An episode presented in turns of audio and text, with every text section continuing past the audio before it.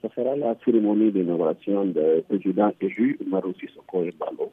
Après la reconfirmation hier, la Commission nationale des élections qui a confirmé pour quatrième fois consécutive l'élection du général Omaro Sissoko pour le président de la République de la Guinée-Bissau. Donc Omaro Sissoko c'est le cinquième président élu démocratiquement en Guinée-Bissau. La cérémonie aura lieu dans une hôtel de Bissau, à Zanaï. À la cérémonie, nous serons présents euh, les députés et les invités pour l'inauguration de Sissoko Embalo mais euh, la Cour suprême, quand même, s'était prononcée pour demander un recompte des voix. Est-ce que euh, si c'est Mbalo va prêter serment devant la Cour suprême?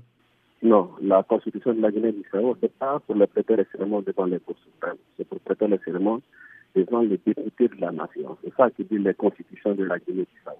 Mais l'autre candidat, Domingo Chimoes Pereira, avait saisi la Cour suprême en cas de litige et que la Cour suprême s'est déjà prononcée et doit se reprononcer dans les 48 heures. Ce que la Cour suprême a demandé, c'est ça qui s'est mis à faire hier. Donc pour nous, c'est fini. Le processus électoral s'est clôturé. Est-ce que la Guinée-Bissau peut se payer le luxe d'entrer dans une nouvelle crise? Non, on ne croit pas qu'il y a de crise. Pour nous, le, processus électoral s'est clôturé. Euh, demain, on va prendre le cérémonie. Donc, ce sera une nouvelle république de la Guinée-Bissau. Mais il va gouverner comment si l'Assemblée est dominée par le PAIGC alors? On va confirmer ça demain.